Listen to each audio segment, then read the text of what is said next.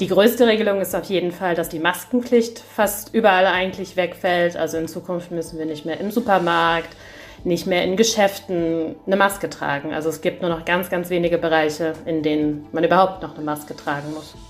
Die Maske fällt in Bayern.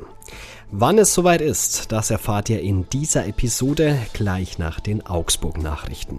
Wir haben den 30. März, ich bin Manuel André, guten Morgen. Nachrichtenwecker, der News-Podcast der Augsburger Allgemeinen.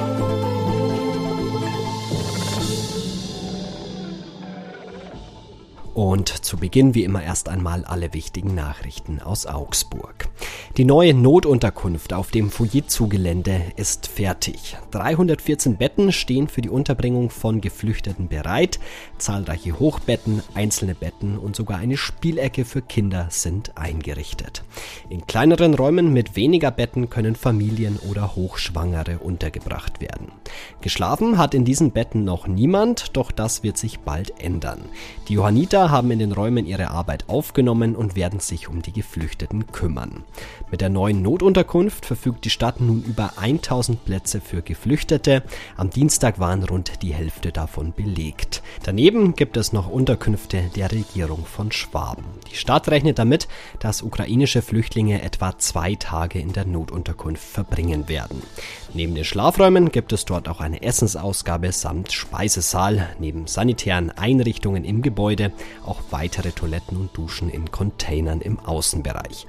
Es gibt sogar Fernseher und WLAN, damit die Flüchtlinge Nachrichten aus der Ukraine sehen und per Internettelefonie oder Chat Kontakt mit Familie, Verwandten und Freunden aufnehmen können.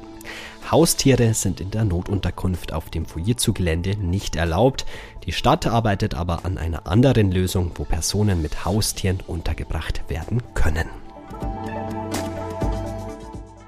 Die Zeit des Stellenabbaus bei KUKA ist vorbei. Wer auf der Homepage von KUKA Festeinstellung eingibt, bekam am Dienstag 166 Angebote, darunter 87 allein für den Stammsitz in Augsburg, dem größten Standort des Automatisierungsspezialisten. Den bevorstehenden Stellenzuwachs hatte KUKA-Chef Peter Mohnen vor Weihnachten gegenüber unserer Redaktion angekündigt, ohne noch konkrete Zahlen zu nennen.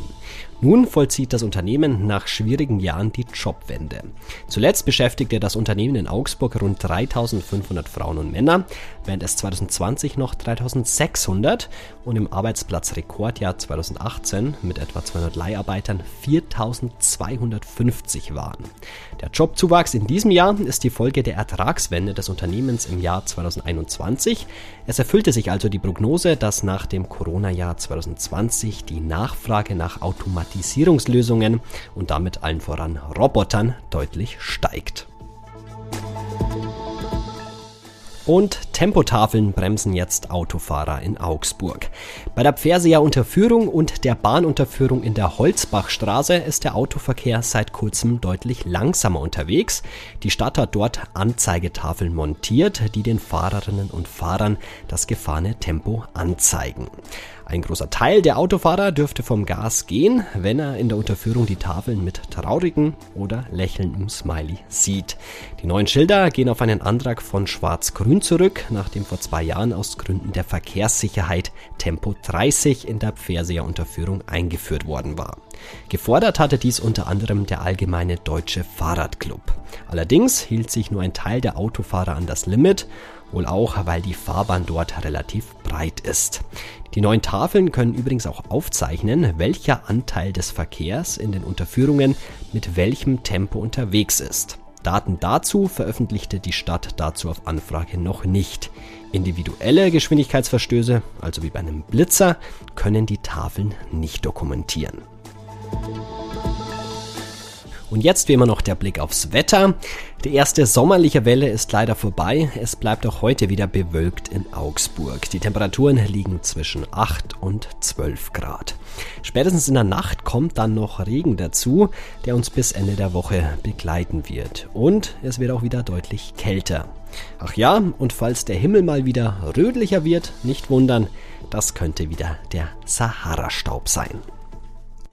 In Bayern wurden gestern neue Corona-Regeln verkündet und irgendwie habe ich das Gefühl, es wurde fast das Ende der Pandemie eingeläutet. Meine Kollegin Katja Neitemeyer hat die Pressekonferenz nach der Kabinettssitzung gestern verfolgt und kennt die neuesten Regeln. Und jetzt ist sie mir zugeschaltet. Hallo Katja. Hallo. Was würdest du denn sagen, ist die größte neue Regelung in Bayern?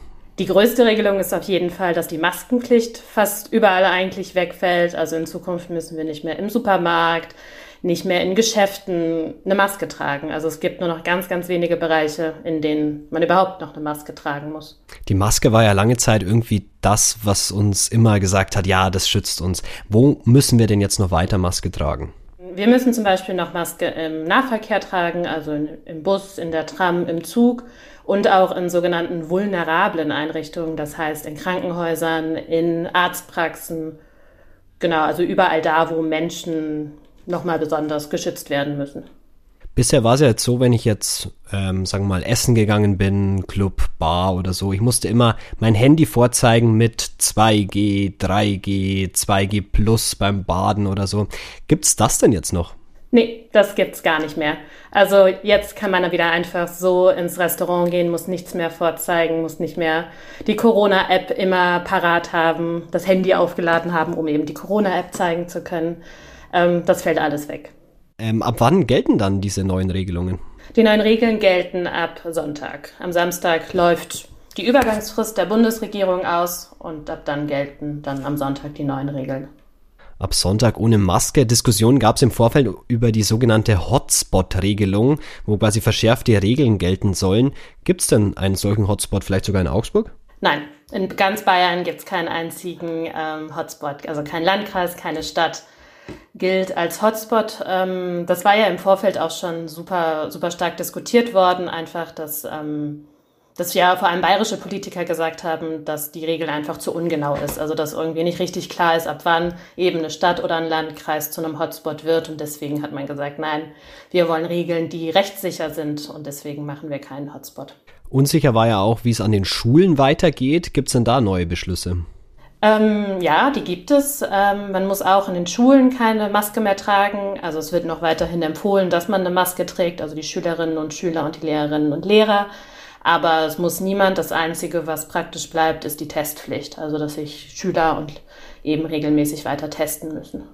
Also ich bin ehrlich gesagt gerade ein bisschen perplex. Irgendwie ist alles wie vor der Pandemie, außer dass man irgendwo an manchen Orten jetzt irgendwie noch eine Maske tragen muss. Vielleicht die Frage an dich, läufst du denn jetzt ohne Maske in den Supermarkt?